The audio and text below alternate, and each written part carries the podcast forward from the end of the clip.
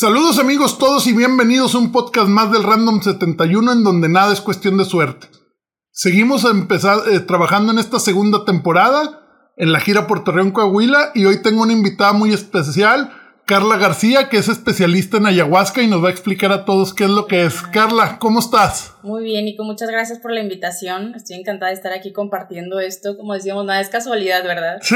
Entonces, pues yo feliz de aclarar todas las dudas y de compartirte, pues bueno, algo que me encanta y que de verdaderamente me ha cambiado la vida y de muchísimas personas que he visto desfilar por estos procesos. Así que pues bueno, estoy feliz de estar aquí. Ok, no, pues muchas gracias Carla por darte el tiempo y bueno, primero quiero empezar en conocer un poquito eh, lo, que fue tu vida, este, dónde naces, dónde creces y, ya después vamos avanzando a ver en qué momento entra esto, a tu vida.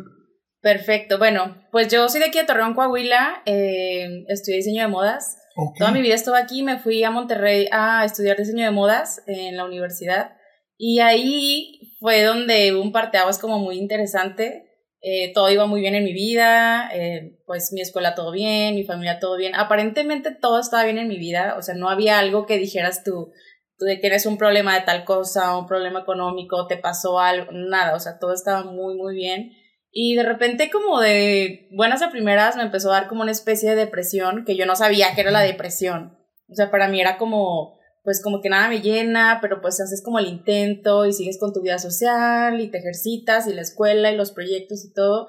Pero llegó un punto en donde como esto me empezó a sobrepasar, a sobrepasar, a sobrepasar y llegó un punto donde dije, o sea, no sé qué quiero hacer en mi vida, ya no sé si esto es lo que me late, ya no estoy feliz aquí, como crisis existencial de... Las dudas que te entran en... como a cualquier en joven. punto, sí, sí.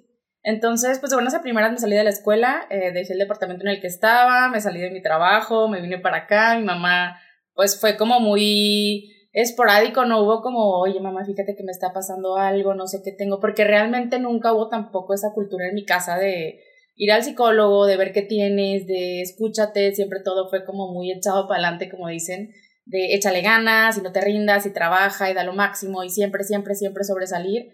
Yo creo que también fue como una sobreexigencia mía, de mi familia, de mi círculo, como siempre dar lo mejor y ser la mejor y todo ser como 10, hace cuenta, que llegó un momento en donde como que pierde el chiste todo, llega un punto donde dices, ¿y qué tiene de padre tener un buen trabajo, tener un buen físico, pareja, amigos, escuela, como de exigirte tanto y llegar a un, una especie de éxito que cuando estás ahí es como, ¿y, ¿y ahora qué? ¿Y dónde está la magia? ¿Y dónde está, no, de todo lo que te esforzaste? Entonces, pues bueno, me regresé a Torreón y mi mamá fue como, y, y todas esas maletas, como que explícame qué está pasando y fue como muy, muy sorprendente. Eh, estuve un tiempo acá, eh, aunque tenía mis amigas, era como que, oh, no quiero salir y empecé como a alejarme y alejarme. Se, traías el proceso de la depresión todavía y, bueno, un cambio abrupto impresionante, dejar, dejar todo, y volver a la... A, nada, a cero, a mi raíz y era, obviamente, claro que pues con el paso del tiempo, como que al mismo tiempo decías, no, y traes el mismo chip de échale ganas y qué más sigue y un negocio y siempre quise como emprender, pero al mismo tiempo como que esa pesadez, es como si fueran dos tú una tú que es como que muy explosivo y vamos a hacer, y está el otro que, que tienes que jalar, ¿no? O sea, tienes que estar como en ese equilibrio emocional y en todos los aspectos mental, energético. Hacer que los dos se unan para... Exacto, para como trascender esa parte. Entonces, pues estaba como en este rollo y mamá me dice, ella ya para este entonces, eh, ya había tenido acercamientos como a toda esta parte espiritual, yo no, o sea, a mí me decían, medita o fluye y yo era de, pásame el manual del paso número uno al 10 de cómo fluir, o sea, así, súper cuadrada. Y mi mamá me dice, oye, pues te voy a, te pagué un curso de Teta Healing y quiero que vayas, es un fin de semana y pues bueno, vas a ver temas de energía y así, como que no me quería explicar mucho porque yo era como la loca de Los Ángeles y así, vela perpetua para mí era como no. Y mi mamá de que pues yo ya lo pagué, si quieres ir, si no, pues que se pierda, no pasa nada, tú decidas. No te explicó porque tal vez no te interesaba y a la mera hora no ibas a ir. Obviamente no iba a ir. De hecho, sí. Ah, obvio. No iba a ir. De hecho, para mí eso era como que pérdida de tiempo. O sea, yo seguía en este plan de esfuérzate y síguele y, ¿sabes? ¿No? Todo muy mental, todo muy cuadrado, muy tangible, nada como del espíritu y así, ¿no? No dejaba como las cosas a la suerte. Y mi mamá me dice, te lo pagué. Entonces yo, claro que dije, me hubiera dado ese dinero para otra cosa. Y al final de cuentas tomé la decisión de ir Y ya que estaba ahí era como que, ay, ¿qué está pasando aquí? Esta gente hablando como de temas raros, que fluir, que la energía y como muy hippie. Y llegué a un punto en donde una señora me dice, oye, pues tú esto y esto y esto y esto. Y fue como... Perdón. No te preocupes. Me describió así de que en un minuto y me dijo así cosas de que yo ya sabía pero no quería ver. Entonces fue como muy fuerte todo ese cambio y dije, ¿qué es ¿Te leyó? Me leyó cañón. Aparte que yo estaba así literal viendo a la señora y decía, no voy a hacer ningún gesto porque dicen que si volteas a la derecha y que si a la izquierda te van. Y yo así de que casi creo sin parpadear. Te acuerdas, para abajo estás mintiendo. Literal. Yo así de que no voy a parpadear para que no me lea. Claro que la lágrima ya no aguantó y empecé así de que de los ojos y terminó rompiéndome y fue como, wow, ¿qué es esto? Después de eso me recuperé, eh, conocí a mi pareja, yo, yo ya había escuchado la ayahuasca, tenía como mucha inquietud de qué es eso, cómo que como te digo, yo ya venía como de una cultura de échale ganas y no llores y como para adelante, todo siempre. Y nunca tuve la cultura de ir a un psicólogo o algo. O sea, si era, no era juzgado en mi familia como de, ay, los locos, pero no era como, o sea, no existía. Entonces, como que yo ya había escuchado y se me hacía muy padre que no tuvieras que ir a platicar con alguien, que no tenías que ir a contarle tu vida, porque yo decía, es que si es un humano igual que yo, tiene situaciones igual que yo, entonces como, ¿me entiendes? No sé, muy cuadrada en ese entonces, ahora pienso diferente eh, gracias a la ayahuasca me ha cambiado muchísimo también mi mentalidad. Ya no es como tan cerrada, tan dura, tan cuadrada, tan, mm. tan dura principalmente. Y bueno, conocí a mi esposo, que en ese entonces, pues bueno, éramos amigos y empezamos a platicar de la ayahuasca y me dice, oye, pues yo ya la hice. Y yo, ¿cómo que ya la hiciste? Y me dice, sí, ya la he hecho como seis veces. Y yo, ¿qué? ¿En dónde? Aquí en Torreón no hay. O sea, yo, para mí era, la única forma es que tú vayas a Perú, a la selva y te internes allá, ¿no? Y me dice, sí, de hecho vino un taita eh, con un amigo que es músico y pues me invitó, hicimos ayahuasca y pues he ido como seis veces y te la recomiendo 100%. Entonces para mí eso fue como el, va, o sea, ya no la pienses, ya hazlo y le digo, oye, pues, ¿qué tienes que hacer? O los vuelos, o, cuando, la preparación, como explícame. Y me dice, pues mira, ¿sabes qué lo, lo que puedes hacer? Vamos a buscar si hay algún taita, algún chamán por aquí en México, porque a veces hacen giras. Uno que ande por acá y pues viajamos a una ciudad cercana. Entonces, pues para eso está un, un chamán que es como muy famosito eh, y andaba aquí en Cancún, me acuerdo. Entonces le escribimos, se llama Quintore. Le escribimos y de que, oye, pues estamos aquí en Torreón, ¿cuándo se van? Y dice, no, pues que la ceremonia es hoy, o sea, ya. ya no era imposible ir y yo, pues bueno, no era mi momento. Y al siguiente día nos dice, oye, me voy a quedar un tiempo más porque me han estado como haciendo peticiones de, de ceremonia en otras ciudades. Entonces, si se concretan, pues me quedo más tiempo. Entre esas ciudades pueden ser ustedes. Si ustedes me juntan un número específico de personas, yo puedo ir con tal de que se paguen como pues, los viáticos y los gastos y hago ceremonia en su ciudad. Entonces mi esposo le pone en ese entonces, que era mi amigo, le dice, va, vénganse para acá. Y me dice, oye, ya te consiguió un chamán, tienes que juntar a 15 personas para que venga. Y yo era así de, güey, no sé qué es la ayahuasca. O sea, ¿cómo le voy a decir a mi mamá que me voy, a, ir a meter algo que ni siquiera nada? ¿Cómo voy a convencer yo a la gente de que vaya a hacer una ceremonia de ayahuasca si ni siquiera yo he estado ahí?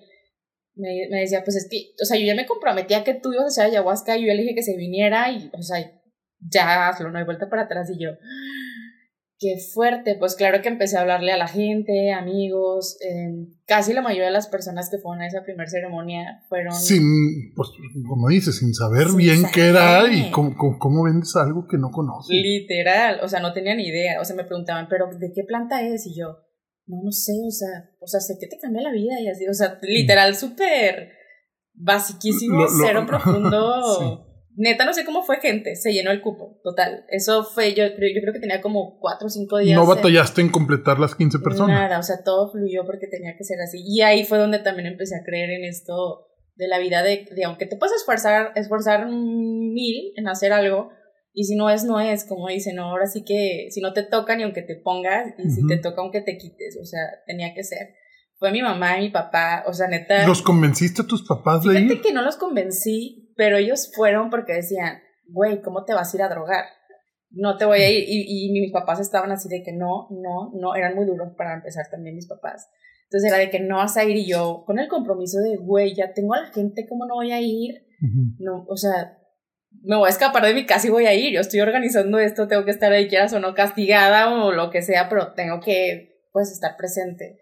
Entonces como entré como en un conflicto, no fue una pelea, pero sí fue como que no, como yo, pues es que yo lo organicé, la gente, mis papás, yo creo que también entraron en esta responsabilidad de, güey, es nuestra hija, o sea, tenemos que ir a respaldar, no sé qué cosa hizo, pero pues tenemos que ir a apoyarla, ¿no? Terminaron viendo la ceremonia de ayahuasca, a mí me fue muy fuerte, o sea, de verdad fue muy fuerte. Yo creo que después de esa ceremonia de ayahuasca, saliendo de ahí, dije, en mi vida vuelvo a hacer esto. Y ve, ahora me terminé dedicando a esto, qué cosas, ¿no? Y pues bueno, mis papás fueron, les fue increíble, de verdad, fue un antes y un después.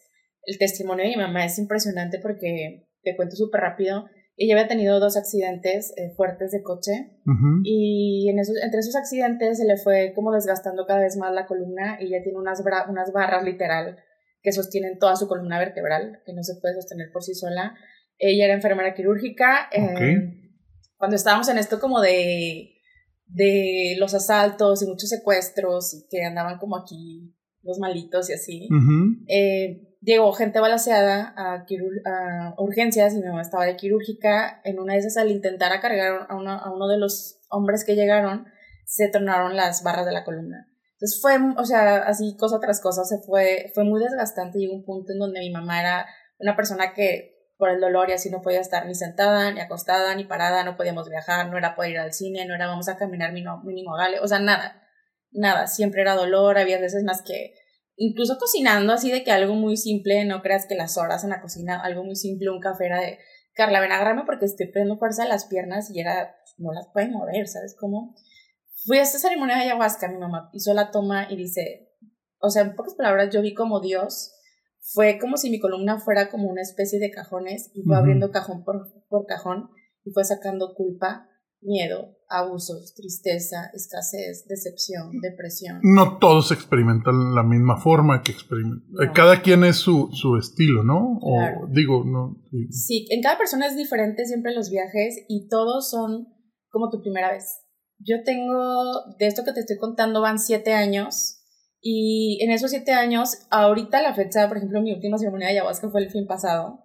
Y fue el, sábado pasado. Y llegas a la toma, o sea, en el altar, enfrente del, del taita y todo. Y es como el nervio de, porque realmente siempre es como tu primera vez. Nunca, nunca, eh, no quiero decir que nunca estás totalmente sanado, pero siempre hay algo que mejorar. Y no nada más se trata como de echarte un, un, vistazo al pasado para ver cosas feas o no sé, cosas difíciles, sino también el, el, reconocer lo que tú eres. Hay veces en los que no reconocemos tu inteligencia, tu carisma, tu, tu alegría, tu amor, tu entusiasmo. Hay veces en las que no vemos eso y la ayahuasca también trabaja eso, o sea, te lo, te lo repite como si fuera escuelita hasta que digas, sí, güey, sí soy, sí merezco, sí tengo la oportunidad de ser libre, sí merezco amar, sí merezco un acompañante que me ame, sí merezco la salud, otra de las cosas que me gusta mucho hablando del tema este de mi mamá, como de temas ya así físicos de enfermedad, he visto casos, por ejemplo, de curarse VIH en, etapas terminales. Hemos tenido pacientes en la ceremonia donde literal tú ves al paciente con los labios así como de que te muerdes o cositas y ya tu cuerpo no se regenera. Tus ojos, tu cara, tus manos, ya es como tanta la sensibilidad que tú dices, ¿no? Y he visto testimonios también que han contado, vi que bajó una nave, hablando de este tema, porque para mí fue como que, wow, bajó una nave, vi cómo bajaban unos seres que, eran los ángeles, y yo vi cómo empezaban a, regenerar todo mi cuerpo. Terminando la ceremonia, en los testimonios siempre platicamos como las experiencias, quienes gusten compartir un mensaje que hayan aprendido, y esta persona dice, yo estoy seguro que ya me curé. Y todos así como, wow, pero al mismo tiempo yo es así como, pero, no, no te dejes de tomar tu medicamento, pero sigue tu dieta, pero sigue haciendo tus cosas, no te sueltes tan así, ¿no? Sí, sí, claro. Después me dice que, o sea, no sé, pasaron como tres meses. Ningún extremo es bueno. No, claro. Yo siempre, eh, por ejemplo, hay gente que va a una ceremonia y dice, aquí sano todo. O sea, sí se puede, pero hay que ser conscientes de que también, aparte que somos seres espirituales, somos un espíritu viviendo una experiencia humana. Hay que seguir alimentándote, no puedes decir de repente, ya, ya dejo de comer porque ya soy un ser tan elevado que no necesita comida, tu cuerpo necesita el alimento.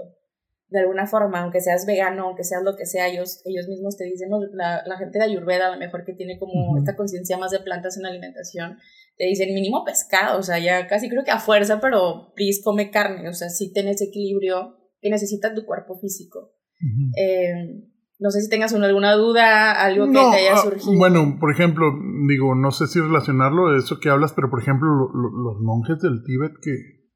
El prana. Que, que hay... Eh, hay monjes que han durado hasta no sé cuántos días sin comer, y nomás porque su nivel de concentración es tal que uno puede pensar siempre, ay, eh, eso dicen porque nadie lo vio.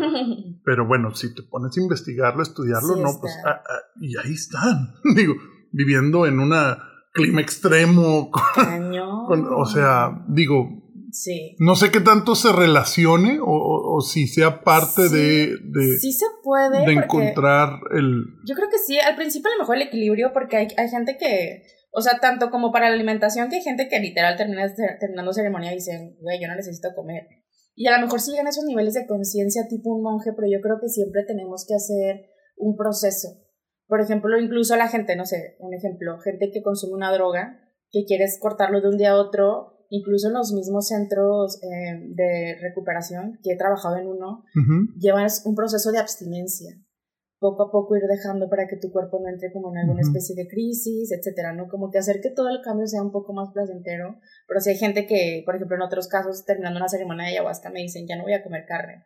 Y a la fecha es, ya no dejaron de comer carne. O hay gente que tenía una adicción al alcohol cañona y ahora los veo y me dicen, desde ese entonces ni una gota de alcohol. Pero con una firmeza, no como el, ay, no manches, están tomando una cheve, déjame. No, o sea, es, no, ya no me produce nada, puedo ponerme aquí la barra completa si tú quieres. Ya fue para mí eso. Entonces sí, hay muchos cambios muy impresionantes. Eh, mi mamá, por ejemplo, es uno de esos que yo siempre digo, wow, con este tema de la columna, de, de platicarte que siempre estábamos como batallando y pues si es que quieras o no es pesado para la familia, estar como, no podemos hacer esto, no podemos llevar, eh, no me puedo ir de viaje porque pues mi papá si va a trabajar, yo tengo que estar aquí para apoyarla, porque, o sea, hasta para subir, o sea, sí, ¿no?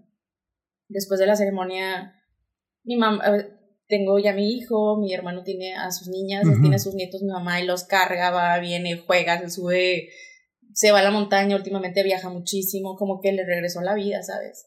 Y pues es un ejemplo que yo digo, o sea, no me creas nada, aquí está, pero pues tampoco creas, aunque aquí esté mi mamá como muestra tu, si tú sientes el llamado, experimentate, si no sientes el llamado, no te experimentes, siempre es como desde esta libertad, aquí nadie se se obliga a personas que van a ceremonia que me dicen, oye, pero es que fíjate y esto y esto y esto y tengo el miedo.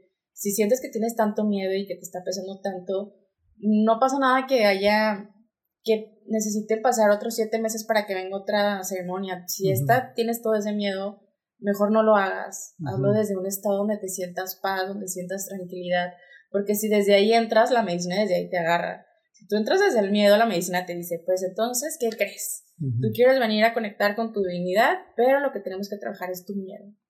Entonces, a veces la gente va con una intención a la toma, pero termina dándote otra cosa, ¿no? Que es lo que tú necesitas. Es como quien dice, pues yo quiero ir a sanar, no sé, este cáncer que tengo. Bueno, el punto no es el cáncer, el punto es sanar todas las culpas que te has ido cargando desde hace cuánto tiempo. Sí, que, que al final es, bueno, suposiciones o, o, estudios de que los malos pensamientos, las malas experiencias son los que te producen el, las malas energías o, no sé cómo llamarlo. Pero bueno, esa fue tu primera experiencia. ¿E, e, ¿En qué momento brincas de, de, de, hacerlo la primera vez y a, y a tratar de seguir adelante con esto, crecerlo o dedicarte a esto? Estuvo muy loco.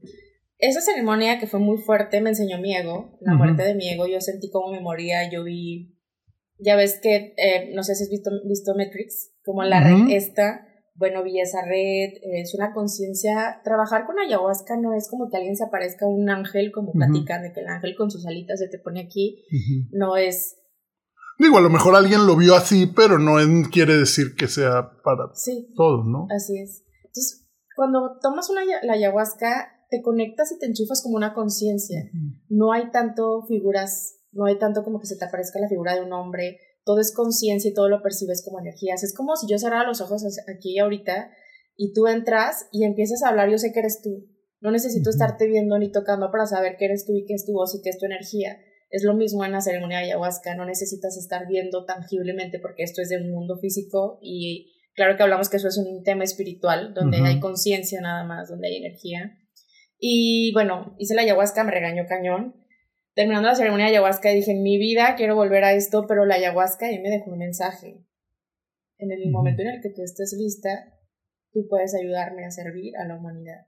No a servir como si yo fuera de que tú no vas, no, sino a servir conmigo a la humanidad. Entonces, para mí fue como que, ok, gracias, pero terminando la ceremonia, claro que yo y mi mente humana es, güey, fue real lo que sentí, no estuve loca, yo creo que a lo mejor fue mi mente yo misma que me empecé a echar estos rollos mentales y así, entonces como que tardas tiempo en ir asimilando todo esto, porque estar siempre acostumbrado a estar viendo cosas que son físicas, a de repente tener estas experiencias que van muchísimo más allá de, de la mente, de las emociones y de la materia, del tiempo, nada que tenga forma, nada que tenga un cuerpo, es como what the fuck, ¿sabes? Que no es malo, pero sí tarda como en tiempo en ir entendiendo este mundo. Aparte te comento que era mi primera experiencia espiritual después de yo estar en una caja así cuadrada de amigarme por dónde, ¿no? Y cómo y así.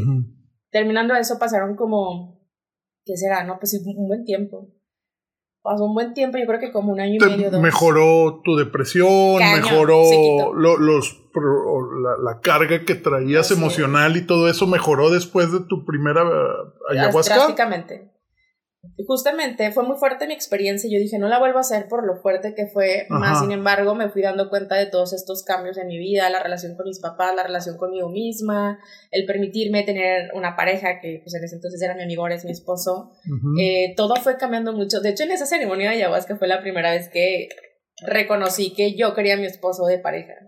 Éramos amigos y era de que, ¿para qué te estás haciendo güey? O sea, es él, ve la conexión que tienen, ve el nivel, no es de esta vida hablando de vidas, hace poco un numerólogo nos dijo que teníamos 30 vidas juntos, entonces fue como, claro, reafirmando lo que la ayahuasca ese día me dijo, o sea, lo que tú sientes, lo que ustedes sienten el uno por el otro es de vidas, o sea, no te quieras hacer loca, no quieras decir, ay, no, tengo que pasar 10 años con esta persona para saber que sí es, no es, es cuando es. Como cuando, por ejemplo, tú en la invitación que me hiciste de venta al podcast fue de sí, como esa conexión donde dices, claro, o sea, no hay para dónde, no me han invitado otras y es como este tema, la ayahuasca, a lo mejor es como, ¿y de qué hablas? Y como, como que soy muy celosa de este tema porque es como muy, se abre muchas cosas, a juicios, a gente que cree, a gente que no cree, y para mí la ayahuasca es como, no me la toques, ¿sabes cómo? Aunque me abro el debate, digo, hay personas que llegan y me dicen, oye, a ver, convénceme, quiero ceremonia de ayahuasca, pero no, dime, entonces pues tienes que explicar, ¿no? Pasando ese tiempo eh, de la primera ceremonia de ayahuasca, después ya estuve con mi esposo, vivimos juntos, chalala, tuvimos un hijo y me dio depresión postparto, pero yo no sabía que tenía depresión postparto. Pero yo dije, ok, estoy reconociendo esta energía que no me gusta, estos sentimientos, esta pesadez, este sueño, este cansancio. Todo. ¿Volvió los síntomas que tenías de cuando eras, cuando estabas en Monterrey? Sí, así es. Okay. Volvió y entonces fue como, a ver, espérate, algo no anda, algo no anda bien, porque aparentemente todo está bien en mi vida, como para yo sentirme así, no hay coherencia. Dije, es momento de otra vez hacer ceremonia de ayahuasca. Claro que fui con miedo porque fue muy fuerte esa ceremonia, fue mucho regaño porque me quitó niveles de ego así estratosféricos, o sea, penetró hasta lo más profundo de mi alma. Y cuando fui a la segunda ceremonia, que conocí al Taita, que es el con el que trabajo ahora, eh, cambió mi vida totalmente. Otra vez, y no me, no me quedó duda, entonces nuevamente el mensaje de la planta. En el momento en el que tú estés lista, vamos a servir. Y dije. Lo decidí en ese momento para mí misma, salí de la ceremonia, entendí cómo eso ya se había ido, entendí que los cambios de, de la mujer, yo jamás había, en mi familia había habido alguna mujer donde, no, o sea, no tenías ni sobrinos ni nada, o sea, nunca, nunca había cargado yo creo que un bebé, o sea, no, no entendía, entonces pues claro que el cambio de tanta libertad a... Y lo hormonal de la mujer, ¿no? digo, digo, se escucha tal vez raro, pero bueno, la, las mujeres, digo, no, no, no, sé cómo decirlo para, o no, o no trato de ser eh, sexista o algo, pero pues las mujeres sus hormonas funcionan de una manera bien distinta. Literal.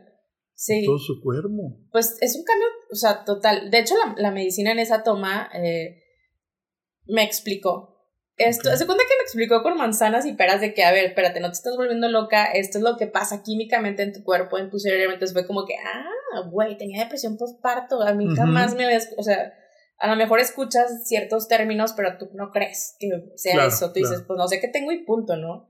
hasta que te explican y te dicen esto, pero esto, ah, ya entendí. Entonces, la planta me dejó toda, me dio toda esa claridad, la conexión. No, Esta segunda vez no fue tan extrema como la primera. Fue súper amorosa. Aparte que la primera vez yo llegué, yo ya hice el curso de Teta Healing y yo me voy a sentar en la posición de loto. Y se cuenta que la ayahuasca me dijo, tu posición de loto y tu Teta Healing y tu certificación de no sé qué. O sea, bye. Me hace unos favores. Y me enseñó de otra forma. Entonces, como que, ay, güey. Y ahí me quitó máscaras de según tú y todos tus logros y todos tus títulos y todas tus metas y todo lo que has aprendido y todo lo que tú crees que es no existe. El día que tú trasciendas, nada de eso existe. Tú no te vas a llevar un papel al cielo que diga, me gradué de tal, o me certifiqué de tal, o hice el posgrado máster con fulanito de tal, que es el top, o sea, ya no existe. No existe lo que hayas acumulado económicamente, no existe absolutamente nada más, lo que, más que lo que tú hayas trascendido como alma y tus recuerdos, por así decirlo, que digas sea lo que sea que haya tenido, sea lo que sea que haya hecho, me gradúe en la tierra y cuando llegue arriba con Dios le voy a decir, qué chingón me la pasé. Y no llego y le digo, aquí están todos mis cositas de lo que he hecho, ¿sabes cómo? Entonces, la primera ceremonia de la ayahuasca lo que hizo fue eso, fue, olvídate de lo que tú crees que es Carla.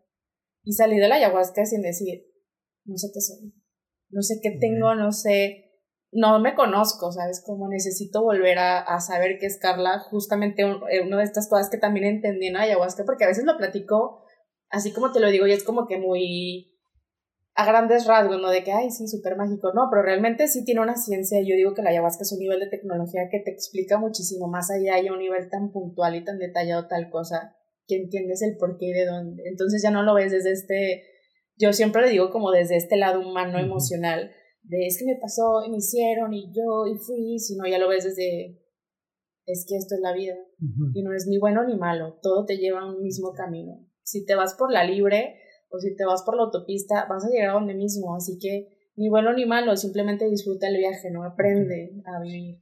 Oye, Carla, mencionaste que en tu primera experiencia, y te digo, bueno, eh, eh, investigué hasta donde pude o lo que pude, pero mencionaste la muerte. Y en muchos de los casos que leí en su primera vez, mencionan mucho a las diferentes formas o, leí un caso donde la persona no se quería dejar morir en, en el momento y, y, y, que le dijo el, el taita, hey, hey, muérase. Muérase.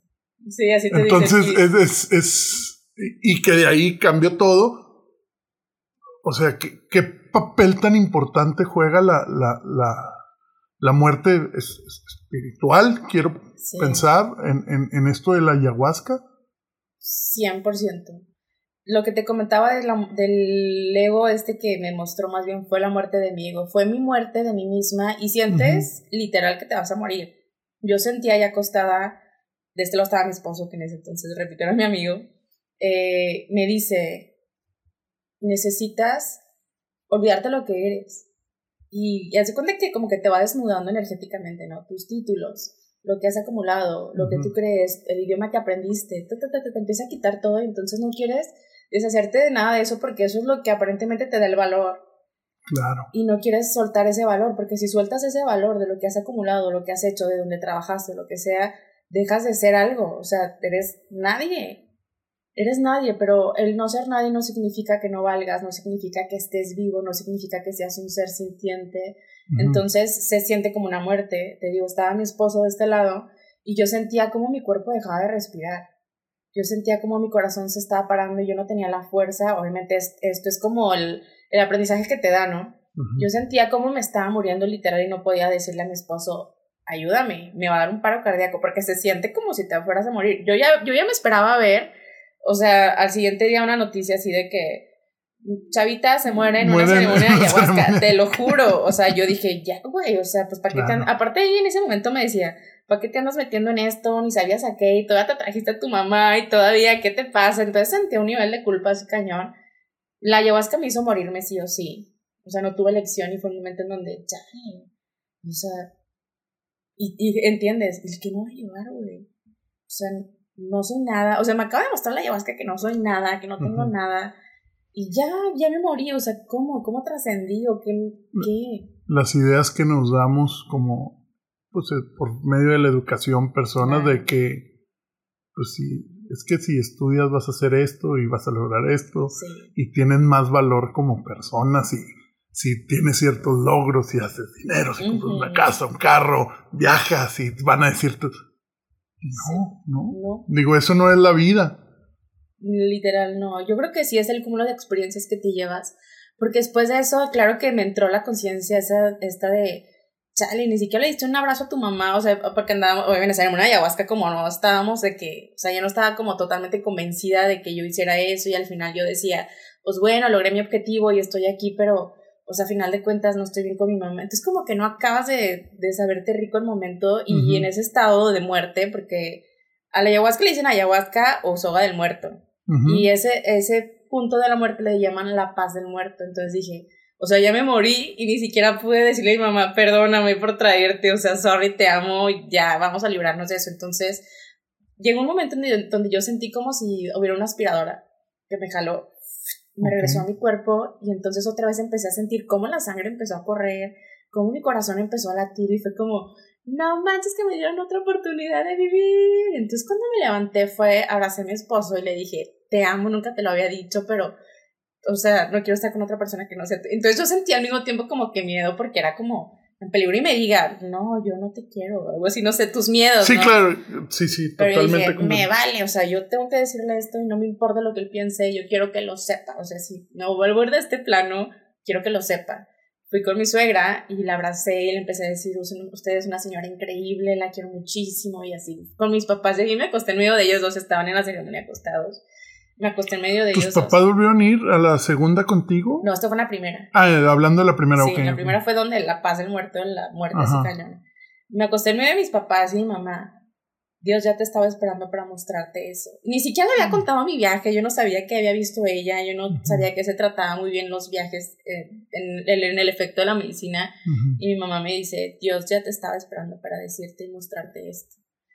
Y yo así de, ay, sentí una paz y la abracé y empecé a pedirle perdón así de que, ¿te acuerdas cuando desde niña esto y esto y esto y esto y esto? Sí, perdóname, lo, no hay nada que perdonar, yo te No, fue una conexión súper bonita. En la segunda, que entendí todo esto y superé eh, lo de, lo de la depresión postparto, después me busca el taita, oye, eh, una ceremonia, yo quiero hacer una ceremonia, quiero que vaya toda mi familia, quiero que vaya así todo el mundo, o sea, la gente tiene que conocer esto.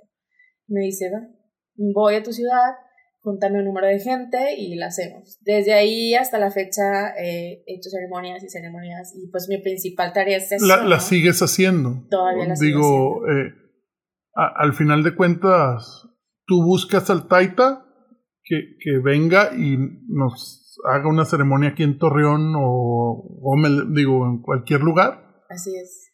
Tú eres el enlace. El enlace, sí. Soy el broken entre el mundo espiritual y el mundo. Así me veo. sí. Oye, ¿cuántas veces lo has hecho? La verdad, ya perdí la cuenta, pero ya me, un día medio me puse a analizar. Yo creo que van como entre 38 y 40 ceremonias. ¿Lo has hecho en completa paz o simplemente, o lo haces cuando, como en la primera y la segunda vez que te sentías mal? O sea, ¿qué me refiero a? Como buscando. Nada, simplemente que sabes que a lo mejor no tengo nada que sanar, pero quiero conectarme con, o, no funciona así, o tienes que llevar algo para sanar. No. No sé si me explique. Mm, pues es que es muy raro esto porque hay gente que quiere hacer la ceremonia y va con una intención así de esto me urgió realmente una enfermedad, no sé, un tema como muy urgente que quieran sanar. Y a veces la ceremonia, la medicina no te da permiso, por así decirlo. O sea, no entras en experiencias, como yo, le digo, no entras en experiencia. Hay gente que dice, pues es que yo venía a acompañar a mi mamá que iba a hacer ceremonia y pues no quiso venir sola, así que pues yo también vengo a hacerla. Y la mamá no trabajó nada y el hijo fue un viajezote de... Puede pasar que alguien no vea algo, o que no se conecte, o que no se... Sí. Puede pasar, puede ser. Puede pasar. Ahorita hay muchas personas... Eh, y está como de moda y así, también todo este tema de los enteógenos, de los psicoactivos, psicotrópicos, todo esto, hay como una moda y hay personas que si no te pega o no te hace efecto una medicina, te meten otra hasta que entras en un viaje. Acá lo que pasa con ayahuasca es que si es tu momento de sanar, te va a mostrar. Otra cosa de las que les digo, hay personas que llegan y me dicen, ¿cuántas dosis necesito tomarme si peso tantos kilos? Así bien exactos, ¿no? Y les digo, no necesitas, o sea, la planta trae un, un espíritu. Los enteógenos significa que, que trae un dios dentro. Entonces es una planta que trae un dios dentro. Tú no necesitas tomar cantidades estratosféricas de ayahuasca o de cualquier eh, psicotrópico para entrar en un viaje espiritual. Con que tomes una gota y tú tengas una apertura de conciencia, una apertura de espíritu y de no juicio y de decir, va, me entrego a ti, con una sola gota tú entras en una experiencia. Te comento esto porque yo así ya lo he vivido. Hay veces en las que hacemos las ceremonias y tenemos un grupo importante de gente y yo digo, quiero estar al pendiente de todos porque al final de cuentas siempre hay una responsabilidad, ¿no?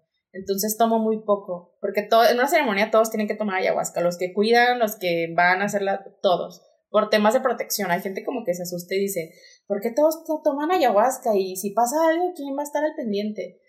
La ayahuasca, ah, pero es obligatorio que todos los que, estén, ahí tomen. ahí tomen. Así es, por protección energética. La ayahuasca se compone de dos plantas. Ahora me voy a meter un poquito más en la composición. Sí, sí, adelante, adelante, adelante, Está la ayahuasca, que es una liana, es una liana trepadora, y está la chacruna, que es una especie como de arbusto de hojas pequeñas. La ayahuasca es el, es el, el imao, que el imao es como, te lo voy a explicar así, es como una molécula que encapsula el DMT y hace que se pueda integrar fácilmente al organismo. Si no, no hay esa química, no hay esa compatibilidad del, del, de la, del DMT. La dimetiltriptamina, que es el DMT, la contiene el arbusto, que a ella le dicen bejuco, que se llama chacruna. Para que esto funcione, si tú te tomas, si tú te comes sola la chacruna, no entras en un viaje. Si tú te comes solo la ayahuasca, no entras en un viaje. Es importante que se mezcle y para esto se tiene que preparar un día y medio de cocción en la medicina, después se cuela, se hace un rezo, se prepara en tribu, se prepara en la selva. No puedo prepararlo yo, Carla, aquí en la cocina de mi casa, necesita tener esa energía de la selva que pues bueno, dicen que la ayahuasca es la madre de todas las plantas. Al ser la madre de todas las plantas es la conexión de la vida pura terrenal. Es esa conexión entre la materia y lo espiritual. Entonces, una vez que tomas tú la ayahuasca, eh, el imao, que es la liana, encapsula el DMT y hace que tu cuerpo no lo rechace. Aunque tu cuerpo vomite, porque la ayahuasca por sí sola, o sea, si tú comes la liana de la ayahuasca como en, ahí en la selva eh, los animales que, que, viven ahí, no sé, las panteras, el, el león, todos estos, ¿no? Si toman la ayahuasca sola, es una planta purgativa. Purgativa. Entonces, lo que hace, fíjate la inteligencia de las plantas, cuando entra la ayahuasca, en lo que la dimetiltriptamina sube a tu glándula pineal, que el, la glándula pineal también segrega naturalmente DMT cuando dormimos. O sea, no es algo que no existe en nuestro organismo, es, existen mil millones de seres, ¿no? El DMT existe en nosotros también. Entonces, en lo que sube a la glándula pineal para hacer esta expansión de conciencia, que más bien, si te digo que es una expansión de conciencia, te lo estoy diciendo muy espiritualmente, pero eh, químicamente o científicamente lo que hace la ayahuasca es un, lo que hace el DMT es que es un neurotransmisor.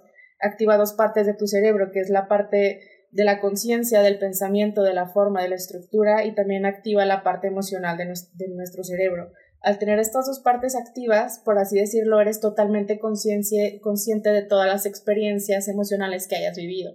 Y todo lo que vivimos aquí en la Tierra tiene una consecuencia emocional. O sea, es imposible que hagas cualquier cosa sin sentir una emoción o un sentimiento o tener una sensación, porque eso es parte de la experiencia humana. Entonces, cuando entra esta molécula en nuestro cuerpo, en lo que sube, la ayahuasca purga tu cuerpo y te libera de toxinas para que entres en un estado de mayor pureza energética. Ok. Entonces, a veces vomitas o a veces vas al baño, no siempre. Hay veces en las que no vomitas ni vas al baño, hay veces en las que no vives otra experiencia espiritual porque todo tu proceso fue purgar, que siempre es perfecto.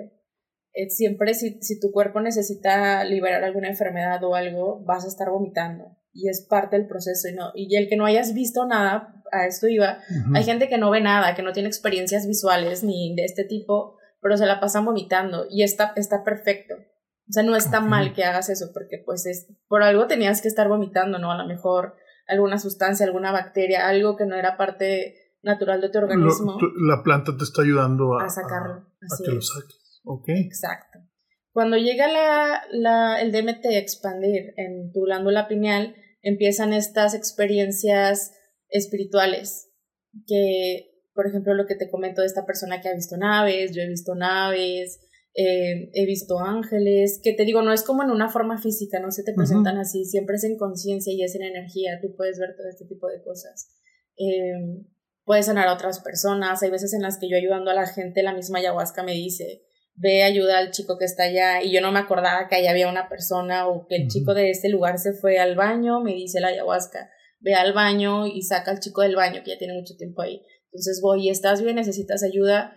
Necesito ayuda. Ya mandamos al equipo de los hombres, sáquenlo del baño, vamos a acostarlo. Y la, la medicina te va guiando, es como si fueran una voz en tu interior que te va diciendo, ayuda a tal persona, levanta a tal persona, o hay veces en las que estás tú en el fuego, nosotros como guías o como ayudantes estamos en el fuego y de repente sabes que alguien no, no acaba de soltarse y te acabas, te acercas con esa persona y le invitas, te invito a tomar otra toma o lleva tus manos al, al, estómago y vas a hacer círculos.